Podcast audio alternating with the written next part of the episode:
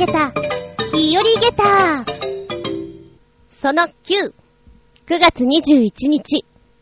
皆さん、連休楽しみましたか？まあ私はお仕事でしたけれども、そして今も稽古前だったりします。うふふ、テンション上がるんだか下がるんだかって感じです。まあただ、若干ね、時間に余裕ができてくれるのは嬉しいななんて思っておりますけれども、しばしお付き合いいただきますのは私、趣味は通販番組を夜中に見ること、そして値段を当てるのが好きな、厚み純です。よろしくお願いします。この番組は、ちょあへよ .com のご協力を得て放送しております。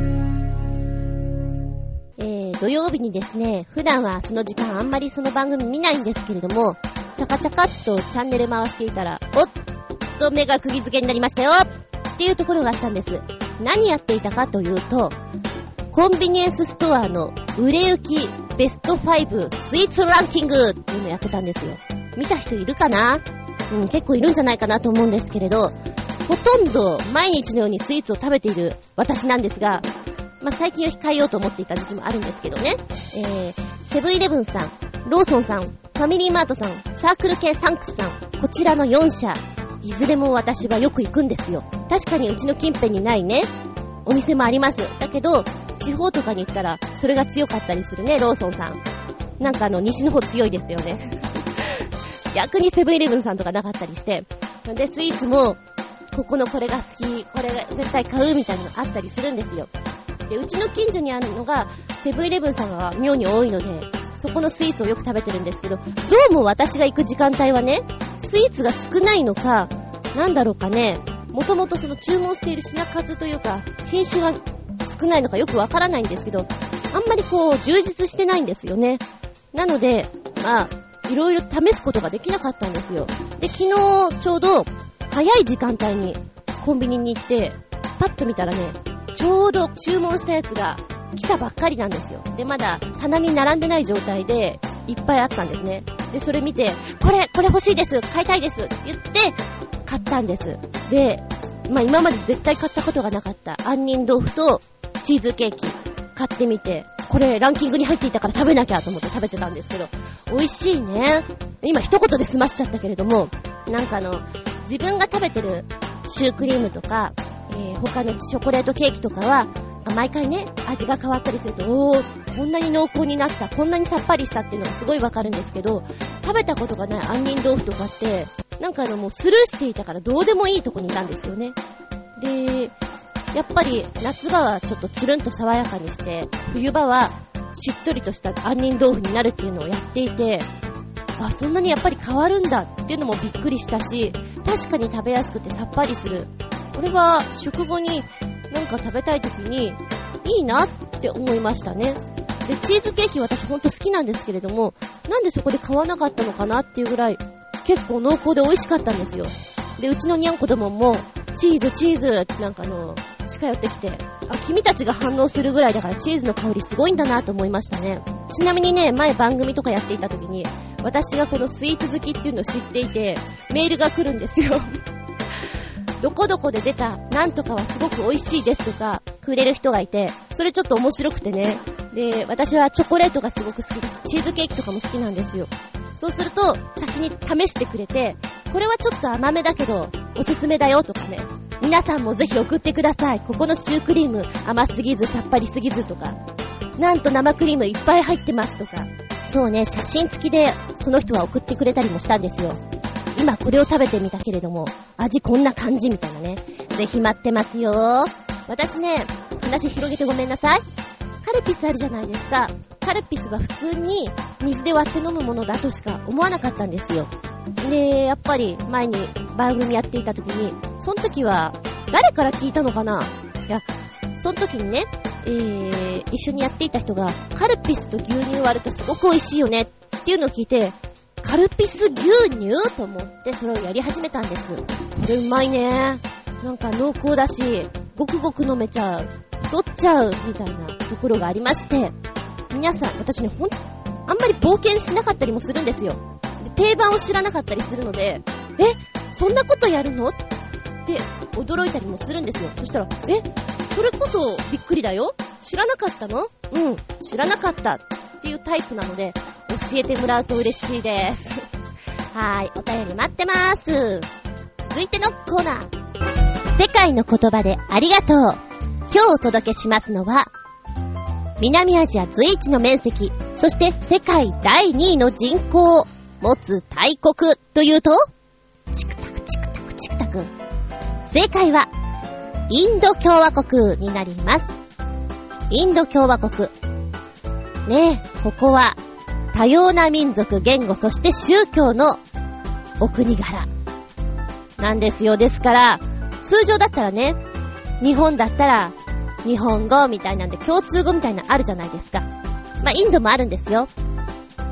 インドの共通語っていうか公用語は英語なんです。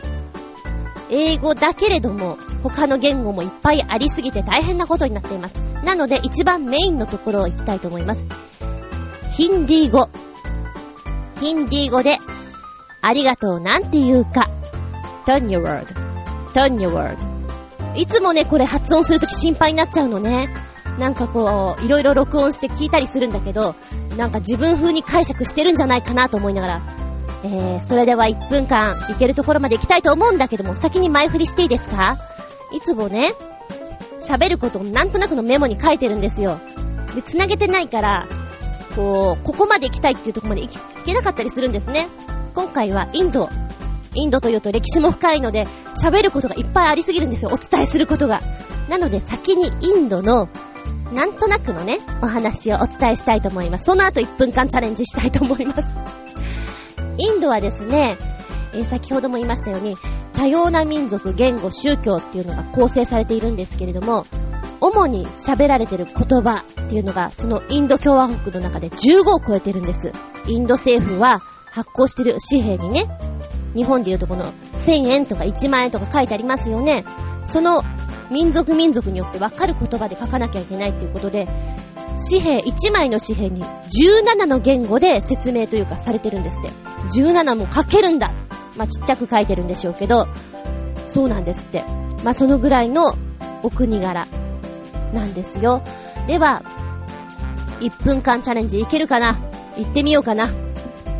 今日全然喋れないような気がしますけども、行ってみたいと思います。よーい、スタートインド共和国、首都はデリー。デリー？それともニューデリー？どっちが首都なの？って聞くと、うん、どっちでもいいんだよ、同じだよ、とインド人は曖昧に答えます。まあ、それがインドっぽいかな。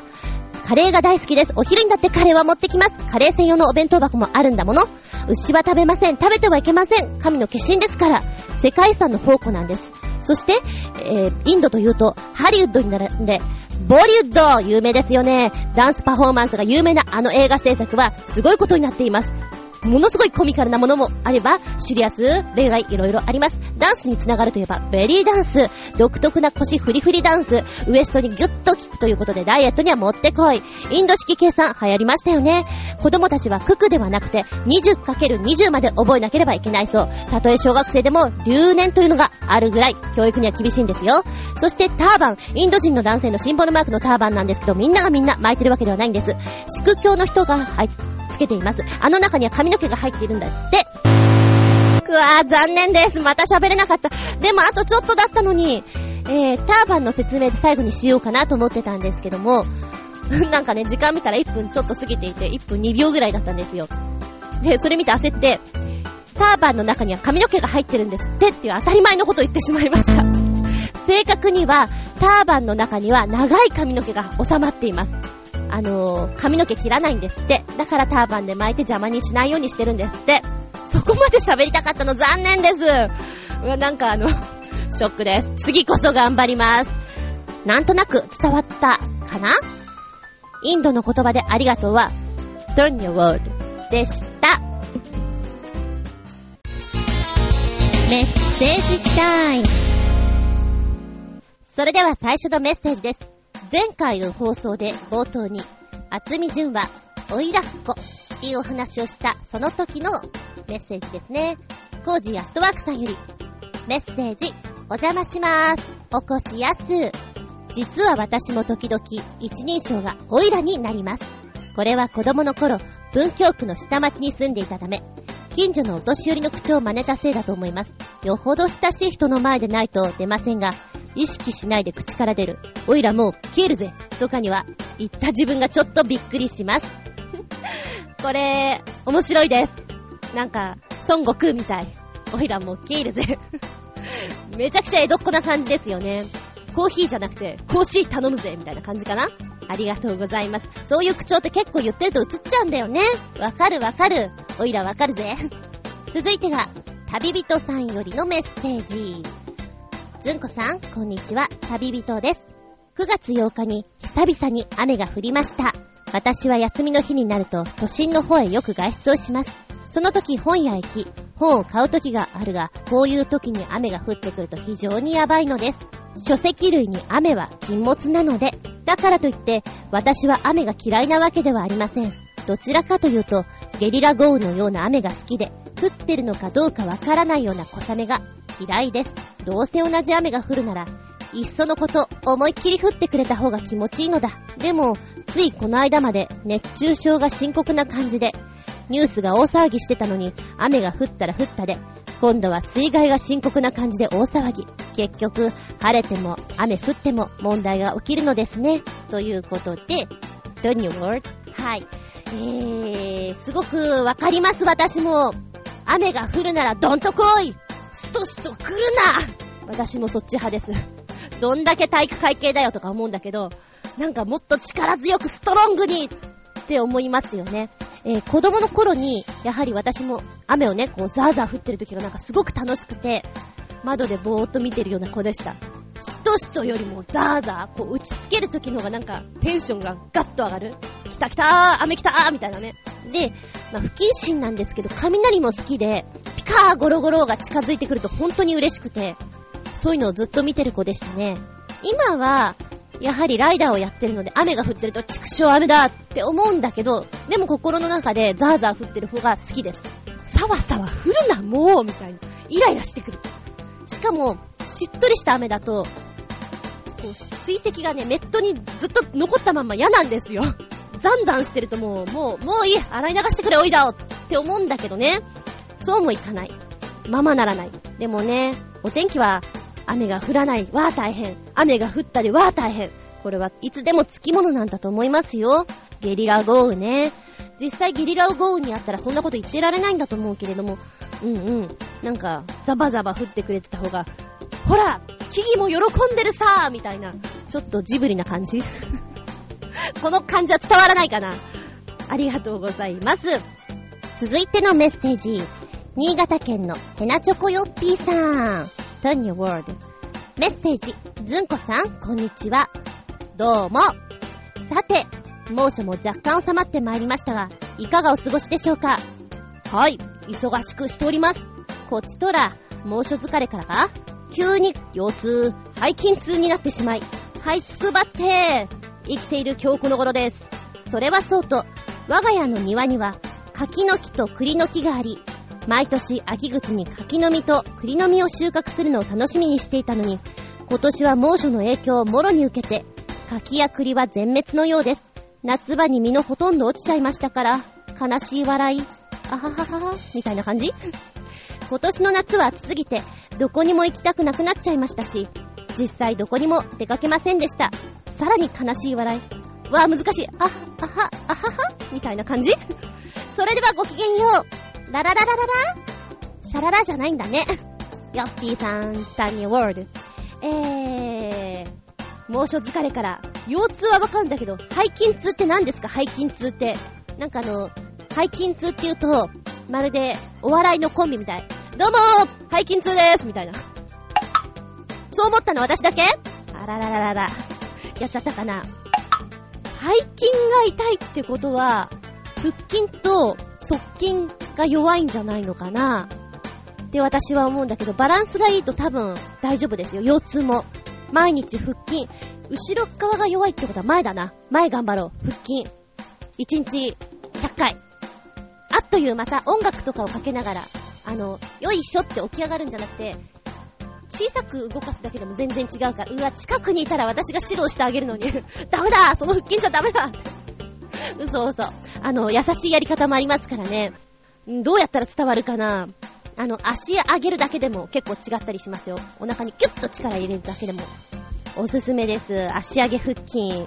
そうか、背筋、なんかバリバリしそう どんな感じなのか微妙によくわからないんだけども、背中系が痛いっていうのは、なんかあの、お大事にとしか言いようがないな。柿の木と栗の木があるのってなんか素敵ね。おとぎ話に出てくる感じがします。栗の木、意外が、あれ可愛いね。足で踏んでポコンって取るんでしょ？柿の木。うちのマンションの隣のとこにも柿の実がいつもできてるんだけど、今年はどうなんだろう？見たことなかったな。後で見てみますね。暑すぎて全滅か。なんかあの、暑すぎるとさ、野菜とか果物とか全般にこう影響が出るでしょ？すごく嫌なんですけど、もうキャベツとかレタスとか高くて、主婦か、私は。でも、思いますね。高すぎる。買えない。その辺に生えてる草食べちゃおうかなって思うぐらい。いや、食べないけど。はい。えー、悲しい笑い、オンパレードですね。いつかその悲しい笑いも明るい笑いになるように頑張ろうね。頑張りにきれない時もありますけど。続いてが、パーソナリティブログの方で私が書いた記事の方にコメントありがとうございます。クリボーさん。思い出いろいろ。私が書いたのは、もったいないお化けという内容なんですよ。まだ見てない人は見てください。一応動画もくっつけときました。うんと、ポチッと押したらそっちに飛べますからね。もったいないお化けを知らない人はこれ見てくださいね。後での予習になりますよ。メッセージ。タイトル。懐かしいですね。先生や親よりも日本昔話を見て道徳学んだような気がします。私が怖かったのはヤンバが出てくるお話ですね。絶対に会いたくないと思いました。クリボーさん、コメントありがとうございます。日本昔話。あの喋りとか独特なんですよね。もう、エツコさんの子供の声とかもなんか、あれ聞くと、うわーって思います。ヤマンバか。怖いなヤマンバとかも怖いなもう一つ私が怖いのは、お船に乗っていて、なんか怖いとこしか覚えてないんですけど、海からいっぱい手が出てくるんですよ。で、飛脚でね、船にこう、船を沈めようと、お水を、海水をどんどん入れていくっていうのがすごく怖かったイメージがあります。あれどんな話だったのかも覚えてないんだけど、なんでそんな話なんだろう。日本昔話。子供すぎて、すごい怖いところだけ強烈に覚えてるところもありますね。懐かしい。また再放送してくれたらいいのにな。いいお勉強になると思いますけどね。えー、クリボーさんの後のコメントの方は後ほどご紹介しますね。えー、パーソナリティブログの方のコメントもありがたく頂戴しております。そして、私の方のブログの方からのメッセージ、えー、直接の私のアドレスの方にのメッセージもありがたくいただいております。ネコラブさんからいただきましたメッセージ。こちらはね、あの、最初、内緒ねっていうことで画像いただいたんですよ。で、後でちょっと連絡したら、いいですよっていうことをお話をさせていただきます。画像アップできないですよ。私のお姉ちゃんちの猫です。超可愛いです。この写真見てください。下着を枕にして寝てます。広がって寝てます。超可愛い。でもこれはあまり人に見せられません。見せたらお姉ちゃんに殺されそうです。だから内緒ね。猫ラブ。というメッセージをいただいてたんですよ。と、その画像でね、にゃんこが下着を枕にして寝てるのが、確かにこれは見せられないんですけど、これ見せられないんだけどお話だけしていいですか？っていうメール出したら、いいともって帰ってきた。ありがとうございます。可愛いのね、そういうのわかります。うちもね、何枕にしてんのかなとか、何で遊んでんのかなと思ったらすごいもので遊んでる時がある。それは、私のおパンツでは？おパンツであなた遊んでるの？転がしてるの？どっから持ってきたの？っていう、あの、洗ったやつですよ。洗ったやつでコロンコロンして遊んでる時があって、びっくりしたことがあった。で、この写真を見るとね、具体的に言うと、ブラの方ね、ブラのお山がありますよね、あそこを枕にしていてすごい可愛いんですよ。でもこれは絶対に人に見せられない。お姉ちゃんには内緒にしといてくださいね。えー、大丈夫ですよ。猫ラブさんの本名とか全然言ってませんから大丈夫ですよ。ありがとうございます。こういう画像も、あのー、どうかなと思った時はちゃんと連絡しますから安心してくださいね。勝手に言いませんから。そして、えコージーアットワークさんの方からもメールいただきまして、ちょっと面白かったんですけども、こんな動画ありました。メッセージ。うわ、よく考えたらスパム臭いメールって書いてあって、えー、YouTube のね、動画のサイトを教えてくれたんですけど、にゃんこがね、音楽に合わせて首振ってるんですよ。これね、何かのテレビかなんかで私見たのかな？かわいいと思って。えー、こんなの見ていてしまったら私仕事ができなくなってしまうと思ってね。ちょこっとだけ見ました。かわいいですね。ありがとうございます。こういうメールも、どしどし待っておりますので、はい。えー、ちなみにブログの方の厚みずんこっていうとこポチッと押したらメッセージフォーム行きますし、チョアヘアのパーソナリティブログですとかお便りフォームからでも OK です。もしくは直接こんな画像ありました。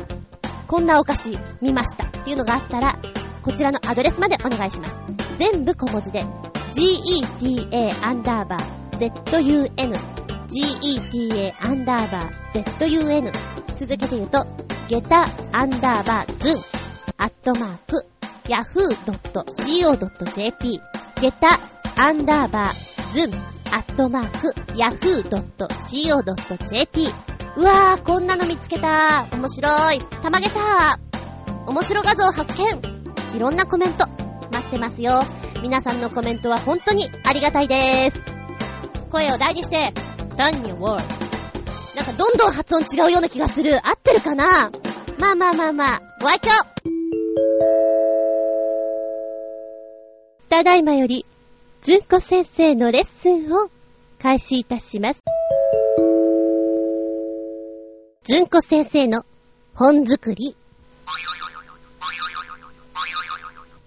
それでは今日は、新しいお話、まだ小学校に入る前の年長さんクラスでやってみました。タイトルは、ある日、熊さんに、でお届けしたいと思います。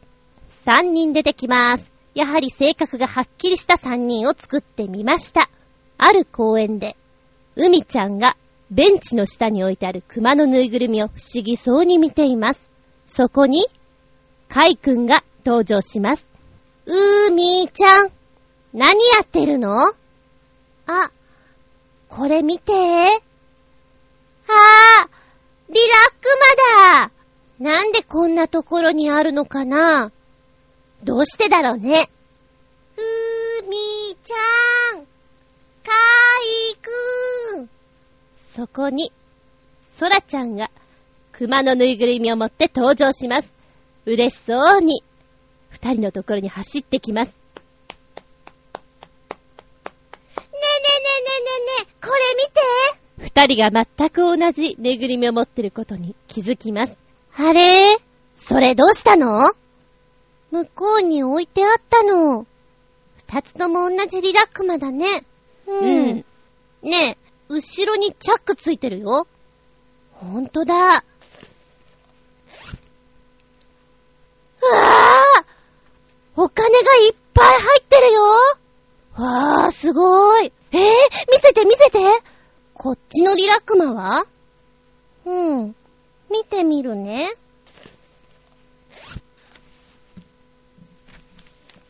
紙が入ってるよ。それだけ？あと、これ。これ、何かの部品かな？そうかな？わかったこのクマ、誰かのお財布なんだよじゃあ、誰かが落としたのかな？うーん、そうかもしれないね。ねえ、この紙、地図だよ。ほんとだねえ、ソラちゃん。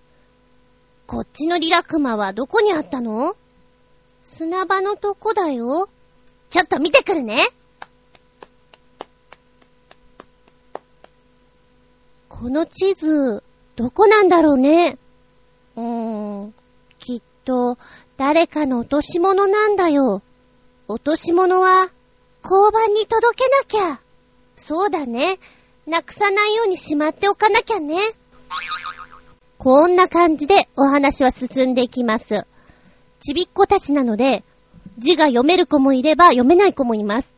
ですから、台本は与えずに、私がその場で、そらちゃんやります、うみちゃんやりますって全部やって、覚えてねってやってます。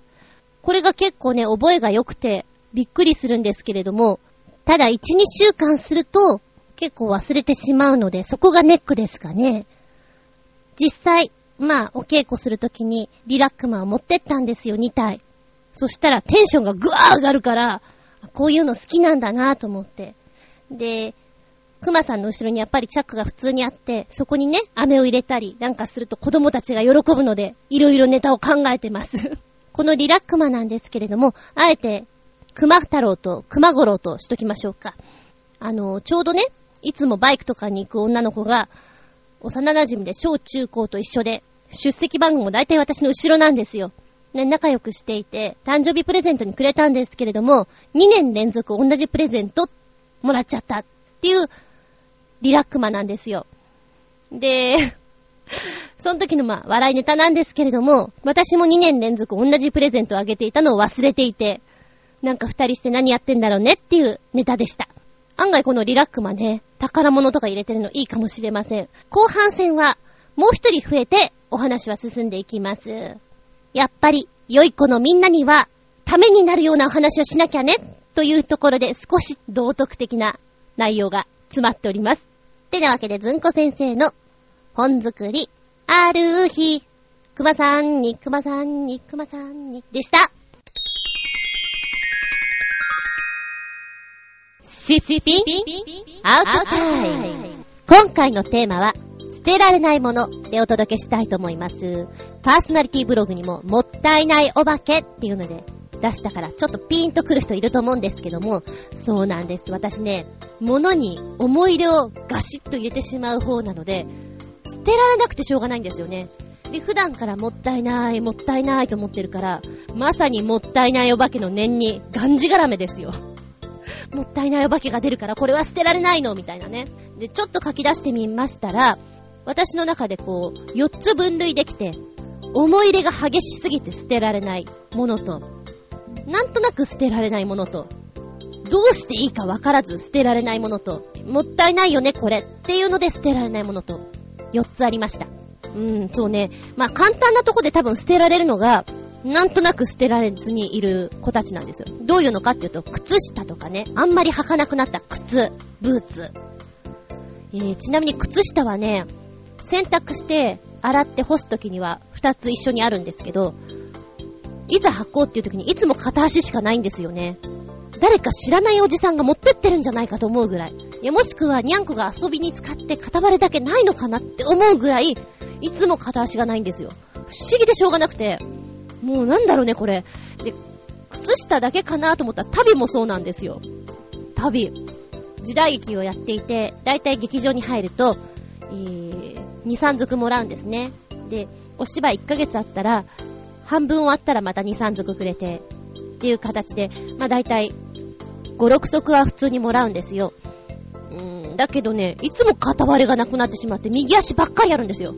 で、本番前になって、右しかない右しかないって言って、新しい旅をいつも出すんですよ。もう右しかないから、これ新しいの出すよそんなのをずっとやってるので、うちには片割れしかない靴下の袋があるんですよ。もしかしたら、その片割れが見つかるかもしれないと思って。その袋がね、うん、に、二袋ぐらいあるかな？コンビニの袋で。捨てればいいんだけどね。多分、それは捨てても私の中では害はないんだけど、もしかしたら、生き別れの子たちが、っていう希望があって捨てられないのね。で、ボタンとかも、いつかつけようと思っていて、置いといて、それを忘れてしまって、洋服自体を捨ててしまうっていうパターンがあって、なんか知らないけど、このボタンは大事かもしれない。そんなんで残ってたりしますね。捨てちゃえ自分いつもそう思うんだけど捨てられないんだよな。で、一番困るのが思い出グッズなんですよ。どのぐらい思い出グッズかっていうと、日記、写真、年賀はがき、あと、まあ、自分がやった作品の台本とか、ビデオとかそういうのね。捨てられない。まあ、日記なんかみんなどうしてるんですかあれ。もうね、私は小学校3年ぐらいの時かな。日記をやり始めてて、で、同じぐらいに女の子同士で交換日記が流行ったの。それもやってたんですよ。でも多分ね、子供の頃なので、書いてることと言ったら、今日は朝起きて学校に行きました。体育の授業で飛び箱を飛びました。夕ご飯にハンバーグが出て嬉しかったです。みたいなあの、意味のないスケジュールをただた、こうなんていうの、ダラダラと書いたような日記だったんじゃないかなと思うんですけれど、そんなのがね、ずっとやっていて、高校ぐらいまでは書いていたかな。まさすがに中学高校とかになると、内容がちょっとガラッとしたね、ものになってくるんですが、捨てちゃえばいいのかなって思うんだけど、なんか捨てられなくてね。で、中学高校になったら自分の中で遊び始めちゃって、えー、日記を書いていて、ちょっと絵日記風にね、お絵描きするの好きだから、お絵描きしたり、今の気持ちをセリフ帳に書いてみようっていう。あ、じゃあこれをドラえもん風に書いたらどうなるかなとかさ、峰藤子風だったらどんな風になるかなとか言って、知ってるキャラクターを使って、セリフ帳にして書いていたり、この、一つのね、1日分の日記を、じゃあ今日は2枚目風に書いてみようとか、ぶりっ子風に書いてみようっていう設定を作ってやっていたことがあるんですよ。多分中学高校かなで男風に書いてみようとか、そんなことをやって遊んでいたので、あのある意味面白いっちゃ面白いんですよね。見返してみて、私バカだな、みたいな。で、いつもね、遅くまで起きていたので、怒られてしまって、早く寝なさいみたいな、今言われたから寝ようと思うとか書いてあるんですよ。で、今も私夜行性で、夜行性っていうか朝方まで起きてるんですけれども、その当時も、うん、中学、中学までは10時ぐらいまで寝たな、義務教育まではっていう感じだったので、で、高校に入ってからはだいたい1時とか2時とか、そのぐらい寝るようになって、寝る時間が書いてあるんですよね。明日はもうちょっと早く寝ようと思うとかさ、書いてあったりして、それもちょっと面白くて、何やってんのかなみたいなのがあります。でも捨てられないんだよね。大学ノートとかにこう、書いていたから、すごい分量あるんですよ。捨ててなくて、どうすりゃいいのあれ。スキャンかなとか思ってるんですけど、今一番欲しいのはね、スキャナーですね。高性能スキャナー。全部取り込んでやるとか思っちゃう。うちは、紙ベースのデータがめちゃくちゃ多いんですよ。そういった類のものが。あとね、捨てていいのかどうか全くわからなくて、ほったらかしになっているのがパソコンの中のデータですね。なんか、自分でわかるやつはいいんだけど、見たこともないような、内容が全くわからないけど、存在感のあるやつっているじゃないですか。それが捨てていいのかどうかわからなくて、私のノートパソコンはですね、今、容量が、本当にプロパティ、もうギリギリまでなくて、空き領域が今ね、あと360メガバイトなんですよ。多分、どでかいのポンとやってしまったら、すっきり爽やかになると思うんですよ。使い勝手が良くなると思うんですけど、何を捨てていいのか本当にわからなくて、どれを取っても大事そうだし、これ捨ててしまったら動かなくなっちゃうんじゃないかなっていうのがわからないんですよね。どうするべきか？怪獣さんに聞いたらいいのかな？怪獣さん、カツ丼あげますから教えて。そんな感じ？もう私の中ではカツ丼インプットです。今あんまり食べないって聞いたんだけど、でもカツ丼でインプットです。面白いから。はい。えー、ここでメールの方を読んでみたいと思います。コージーアットワークさんから、捨てられないもの。本、ボタン、服と捨てられないものはいろいろありますが、私の場合、一番大ごとなのが、カメラです。デジタル時代になって、もはや使うこともなくなったフィルムカメラの数々。歴代のデジタル一眼レフ。古くて重い三脚や一脚、ストロボ、照明、交換レンズ。私は機材マニアでも、レンズマニアでもないのですが、いろんな場所へ行っていろんな人や物、もちろん猫を撮ったカメラ機材を捨てることが忍びなく、おかげで押し入れの半分、こんなもので埋まってます。ということです。ほほほ、そうですね。カメラのこと忘れてました。フィルム。デジタルになる前はフィルムありましたよね。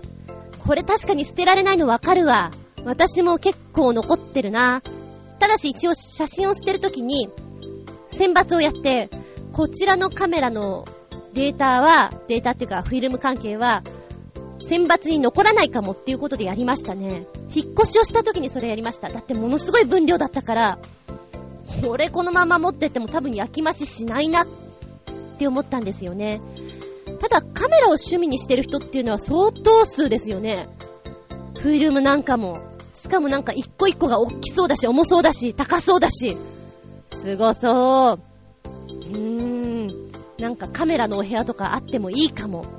いい趣味ですもんね。そうかそうか。それは捨てられなくてでもいいと思います。私一番の趣味はお金かけて、でも捨てなくていいと思うんですよね。まあ、狭いとね、あれなんですけれども、そこは趣味だからいいじゃないなんて思っちゃったりしますけれども。やはり、コージーさん的には、少しどうにかしようかななんていう気分があったりするんでしょうかいえいえ、ありがとうございます。続いてのメールです。旅人さんのメッセージです。捨てられないもの。先ほどにも述べましたが、私は休日に本屋へ行き、いろいろ本を買いに行くと、その時買ってきた本、主に漫画や鉄道関連の本がなかなか捨てられない。厳密に言えば、古本屋に売れないのだ。ディアゴスティーニ発行の週刊鉄道データファイル全300巻すべて持ってますが、これは捨てられないというより捨てにくいものがあります。あと、鉄道旅行に行った際に買ってきた駅弁の容器も捨てられません。物によっては結構ハイカラな容器があります。例を挙げれば、新越本線横川駅の峠の釜飯。あの陶器でできた器が何とも言えません。あと、高崎駅のだるま弁当。あれは、空いた容器が貯金箱にもなります。これから新たな本を買いに行くので、今宵はここまでにいたしとうござりまする。それではまた。旅人さんありがとうございます。おー、すごいんですけど、週刊鉄道データファイル、全300巻。全300巻って、300って、みたいな、ドドーンって感じですよね。それ持っちゃってるのか。でも、旅人さんは、鉄道が好きだからこれはいいですよ。持っててくださいよ。300か。ものすごいなうーん。あと、鉄道旅行に行った時に買ったっていう、この駅弁の容器なんですけれども、私ね、今サクッとネットで見てるわけなんですけども、いいね、この峠の釜飯は超レトロな容器。これぞ釜飯容器だよねっていう入れ物ですね。そして、だるま弁当の方なんですけれども、これ、お口のところがパカって開いてるのね。まあ、イメージとしてはまん丸いお弁当なんですよ。まん丸いっていうかあの、円の形で、だるまの格好してるんですけども、お口のところにコインが入るような開き口があるんですよ。面白いね。これあえてそういう風に作られてるんだ。で、実際私が今見ているサイトの方では、だるま弁当の中身が映ってるんですけど、こちらもシンプルで、しかもなんかだるま弁当の移り変わりみたいなのもちょっとあったりして、面白い。キティちゃんのキティだるま弁当みたいなのもあるんですね。ハローキティのだるま弁当はちょっと可愛らしく中身がそぼろ弁当になっていて、キティちゃんの形をしたウインナーと、かまぼこ、栗、お肉、あとなんか、これハンバーグかな？なんか乗ってますね。お子ちゃま用ですね。女の子喜ぶ。ずんこも喜ぶ。そんなお弁当。で、だるま弁当の方は、すごくシンプルな山菜とかが入っていて、お肉っていうか、どちらかというと、精進料理っぽいっていう風に書いてありますね。で、もう一つね、なんかだるま弁当の、なんかこ、怖い顔のやつがあるんですけれども、これもこれで面白い。でも中身は超大人のお弁当って感じですね。へえ、これはなんか面白いんで、後で私の方のブログにも載っけとこうかななんて思ってます。こういうの見ると食べたくなるんだよね、駅弁。で、今、峠の釜飯の方の調べていたら、駅弁のサイトの方に行って、いろいろ出てくるんですよね。いいね楽しいね食べたい食べたいでも、容器を見て、これ捨てたくないっていうのいっぱいありますね。なんか別に欲しくて買ったわけじゃないんだけど、買ってしまったらなんか捨てられなくなっちゃったっていうのでは、富士屋のプリンが入っていたマグカップなんですけども、今ないかな？それを買って、まあどうでもいいかなと思ってたんだけど、これをなんか揃えてたら、捨てられなくなりましたね。今ちょっと欠けててもあったりしますもん、うちに。うん。あとね、これもコンビニかな？コンビニで買ったような気がする。今目の前にあるのがガチャピンとムックのマグカップ。プリンが入ってたのかなこれ。うん、そんな気がします。こういうのもなんか捨てられないななんて思っちゃいますね。容器は大事ですよ。なんか思い出が詰まっちゃう。もうどうでもいいものも私残しちゃう。これがいけないのかな？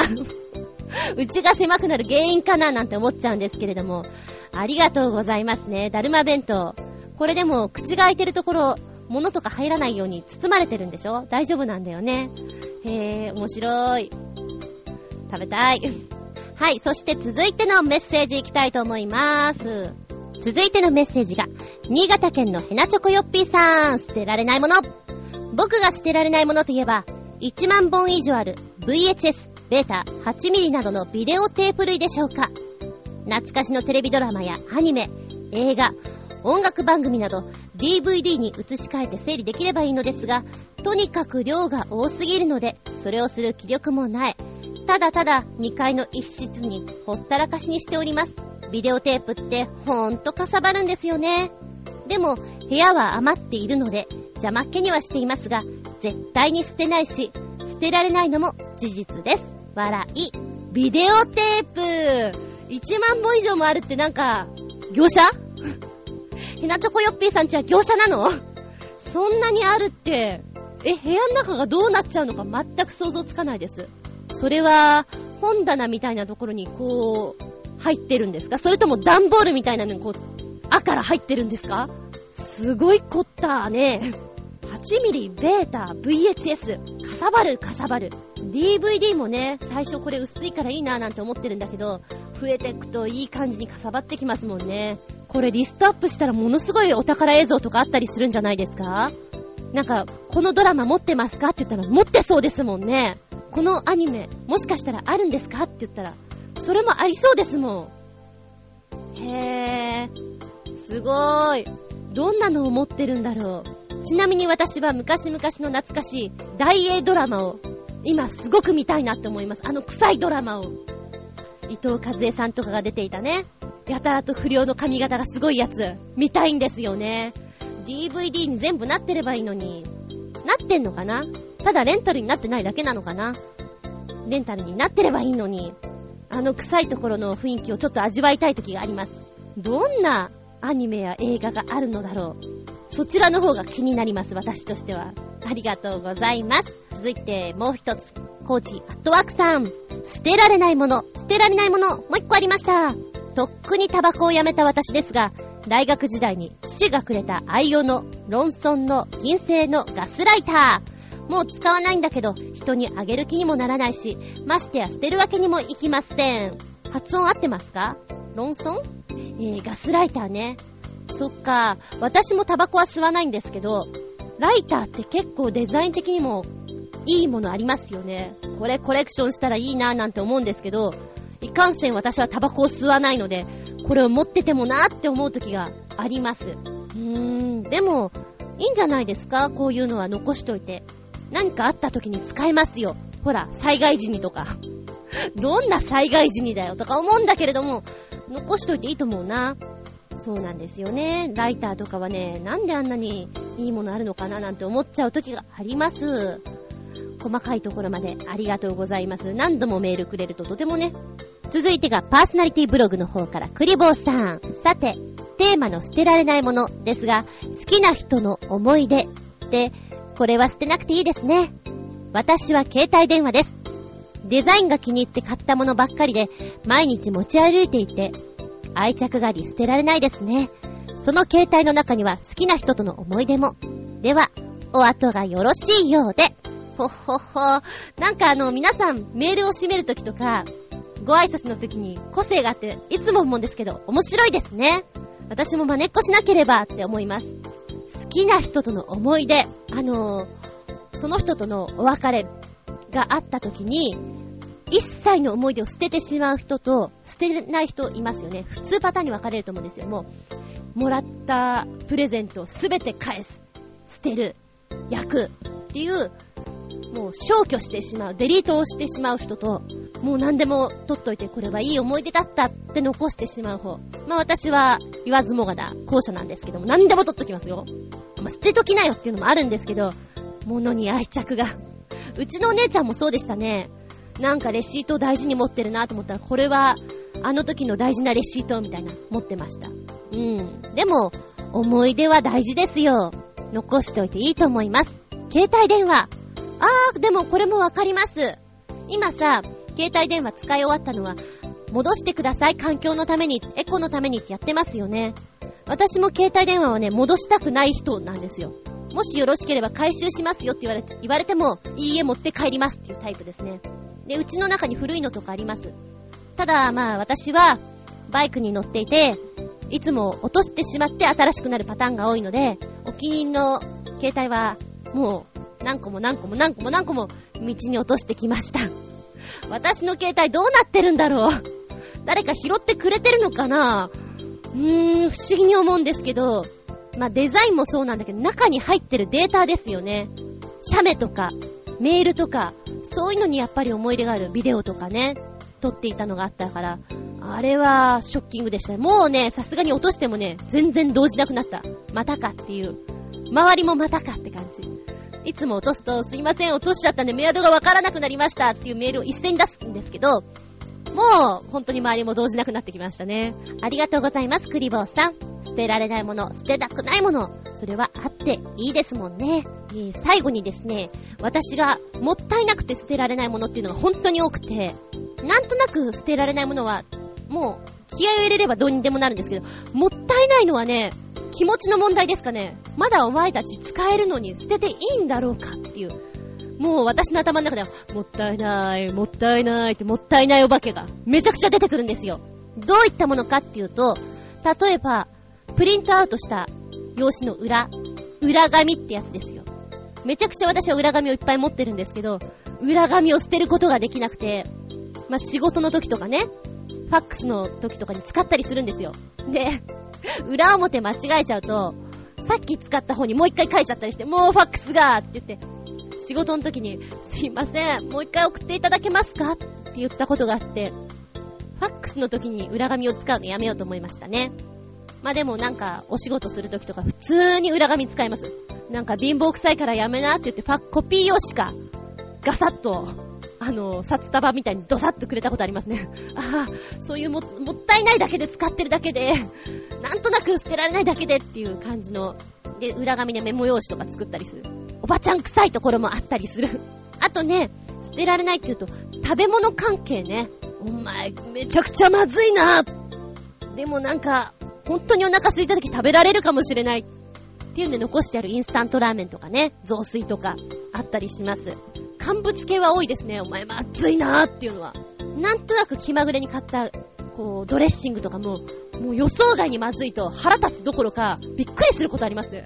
なんじゃこの味よく売りに出しちゃったなっていうのもありますし、そういうのは、もしかしたらこの料理のアレンジで何か美味しくなるんじゃないかと思って、取っとくんですよね。まあ、取っといて使う試しは本当にないんですけど、一回ね、まあ、スズランのドリンクっていうのをもらったんですよ。で、このスズランドリンクがあんまり美味しくないっつうか、まずいんですね。でもこれをね、もしかしたら何かに再利用できないかなと思って、何に近いかな味わいがね、イタリアンのバジルとかそっち系なんですよ。ドリンクなんですよ。あ、これはトマトと一緒に煮込んで、パスタに入れたらいいんじゃないと思ってバジルとトマトをこうたっぷり入れて、パスタにして食べたことがあります。これはね、当たりました。スズラン、お前やるじゃんなんか、相手を間違わなければお前はできる子なんだよと。スズランのこの味だけでいくからきっとまずいんだね。で、自分でちょっと嬉しくなりましたね。スズランドリンクやるみたいな。うん。そんなのはね、何本かスズランドリンクはもらって試しましたね。あとは文具ね。かけるんだけど、もう明らかに邪魔な子たち。クレヨンとかってあんまり使わないでしょ？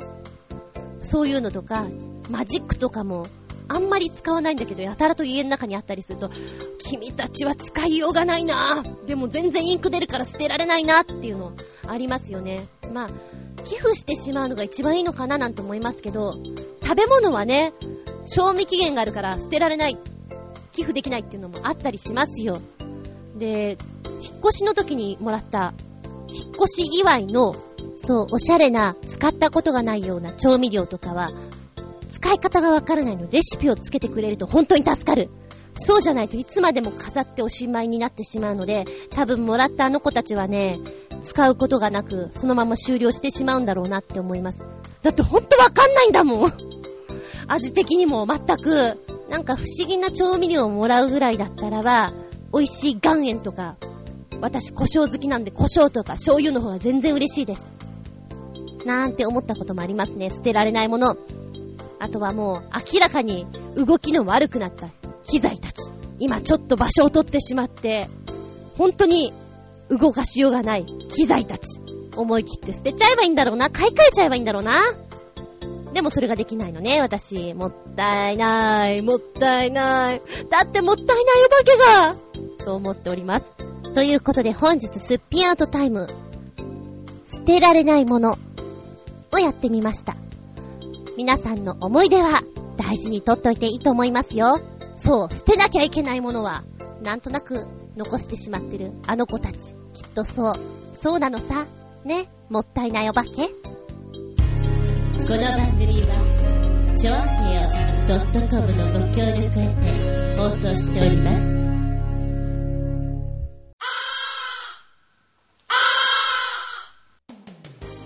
はい。もう終わりになってきました。今日も聞いてくれてありがとうございます。いやー、だんだんと秋めいてきましたよね。次回は10月5日。すっぴんアウトタイムのテーマは、秋めいてきたから。10月5日、すっぴんアウトタイムのテーマは、スポーツの秋大枠で捉えました。小さく捉えていくと、運動会、体育祭。まあ、春頃にやってしまうところも多いと思うんですけども、まあ、スポーツの秋とかけて、秋になるとやってみたいなって思うスポーツありますか？汗を流すって気持ちいいなこれやりたいなそういうのありますか？私は、時様無償にバレーボールがしたくなります。なんでか知んないけどあの、そーれーってやりたいね。懐かしい小学校の頃やってたんですよ、町内会のバレーボール。無理やり。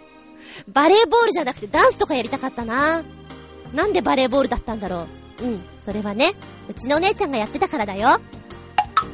末っ子ってこんなもん。お姉ちゃんがやってるからやりなさいみたいなとこちょっとあるんですよね。体育祭、運動会。好きでしたあなたは。私は、あんま好きじゃなかった。別に苦手なわけじゃないですよ。苦手なわけじゃないけど、ちょっとかったるかった。応援合戦とか、ありませんでした？運動会、体育祭にまつわるお話、そしてスポーツの秋全般にまつわる大枠で捉えていきたいと思います。狭く捉えるより大枠で捉えた方が自分が喋りやすいかなと思って。でもあんまり大枠すぎると喋ることいっぱいあって大変みたいな。どっちに転ぶか、厚み順。それは私にもよくわからんのじゃよ。ということで、次週、10月5日、日付が変わるその頃に、また聞いてくださいね。お相手は、私、パソコンの調子が悪いんですけど、怪獣先生、どうしたらいいんですか？の、厚み順でした。見舞い、聞く舞い、話す舞い。ずんこの話も、もうおしまい。では皆の衆、さらばじゃドロンバフ。